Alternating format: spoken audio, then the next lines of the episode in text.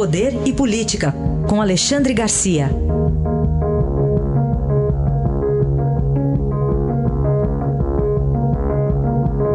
Alexandre, bom dia. Bom dia, bom dia. Bom dia.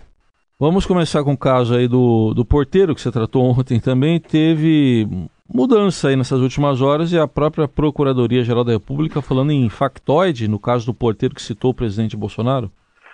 É, problema é que a mudança não foi das últimas, nas últimas horas, a mudança faz muito tempo. E... Faz muito tempo que a perícia demonstrou que o testemunho do porteiro estava fajuto, que não, não era verdadeiro. Faz muito tempo que o Supremo e a Procuradoria arquivaram esse, esse assunto porque não viram nada relativo ao presidente da República. Né? Mandaram para o Supremo lá atrás para que, já que estava citado o presidente, foram verificar as gravações e viram pelas gravações que os, os dois suspeitos que estão presos né, pela morte da vereadora eh, se comunicaram diretamente. Né?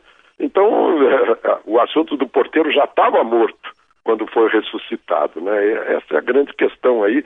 O, o, procurador da República, as procuradoras lá no Rio de Janeiro falam em, em uh, investigar agora crime de falso testemunho, de denunciação caluniosa e tem também o crime de difamação aí envolvido nisso. Falar também sobre o ministro Edson Fachin, que mandou prender o ex-deputado Nelson Meurer, que é o primeiro condenado né, no Supremo pela Lava Pois é, foi, foi o primeiro. E aí chama a atenção da gente essa história dos embargos. Né? Essa, essa história aí do, do deputado, que aliás é de um município ao lado do município onde eu, onde eu morei durante muitos anos. Nelson Moirer é de Bom Retiro do Sul, embora seja tenha sido é, deputado pelo Partido Progressista do Paraná. Ele foi condenado a quase um ano e meio, a 13 anos e nove meses, dentro da Lava Jato, né, pelo Supremo. O Supremo é que o julgou porque ele tinha, tinha mandato. Né? É, quase um ano e meio ficou com recursos protelatórios. É aquela história, quem tem dinheiro para pagar um bom escritório de advocacia, fica lá, embargos de declaração, embargos de declaração, e vai empurrando pelo, pelo tempo afora. Né? A ampulheta gira, gira, o, o, relógio gira, a ampulheta vira, e o, o sol se põe e nasce de novo, e o sujeito fica em liberdade, né? é, vendo o sol normalmente. Agora, o, o ministro relator da Lava Jato, Edson Fachin, chega.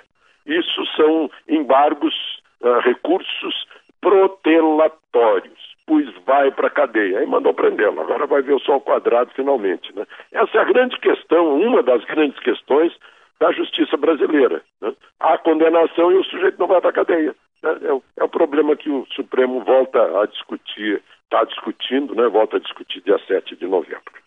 E tem mais alguém que entrou na fila de réus, Alexandre? Tem mais um presidente da Câmara, mais um ex-presidente da Câmara, no caso Marco Maia, né, do PT.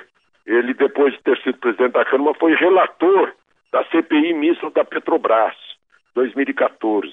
Aí também chama a atenção de outra questão, que essa a CPI que fizeram da Petrobras, que não apuraram coisa nenhuma, como se na Petrobras fosse um paraíso cheio de anjos, né? porque virou um balcão de negócios, uma indústria de propina.